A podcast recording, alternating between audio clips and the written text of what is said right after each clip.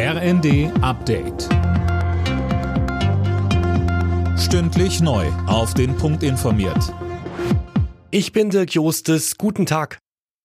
Die Gesundheitsminister von Bund und Ländern beraten heute über die Maskenpflicht, unter anderem in Bussen.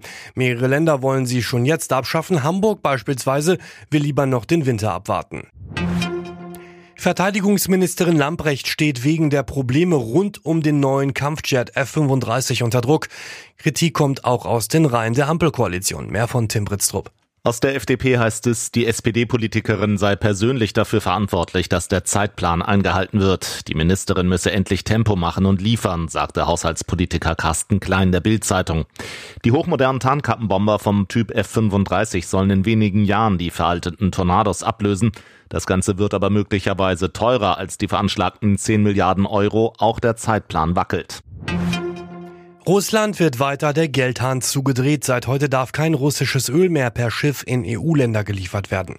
Mehr von Anne Brauer. Das betrifft rund zwei Drittel der russischen Öllieferungen in EU-Länder. Für Pipelines gibt es erstmal eine Ausnahme, da einige Mitgliedsländer nicht ohne das Öl auskommen. Dazu greift auch noch der Ölpreisdeckel. Ein Barrel, also ein Fass, darf höchstens 57 Euro kosten. Fast alle Lieferungen laufen über westliche Reedereien oder sind von westlichen Versicherungen abgesichert. Die Unternehmen sind an die Sanktionen gebunden. Russland hat als Reaktion einen Lieferstopp angedroht. In Bayern soll die Sicherheit der Museen überprüft werden, das hat Kunstminister Blume angekündigt.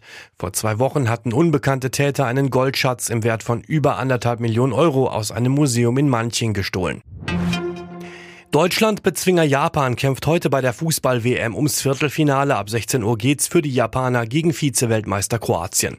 Am Abend treffen dann noch Brasilien und Südkorea aufeinander. Alle Nachrichten auf rnd.de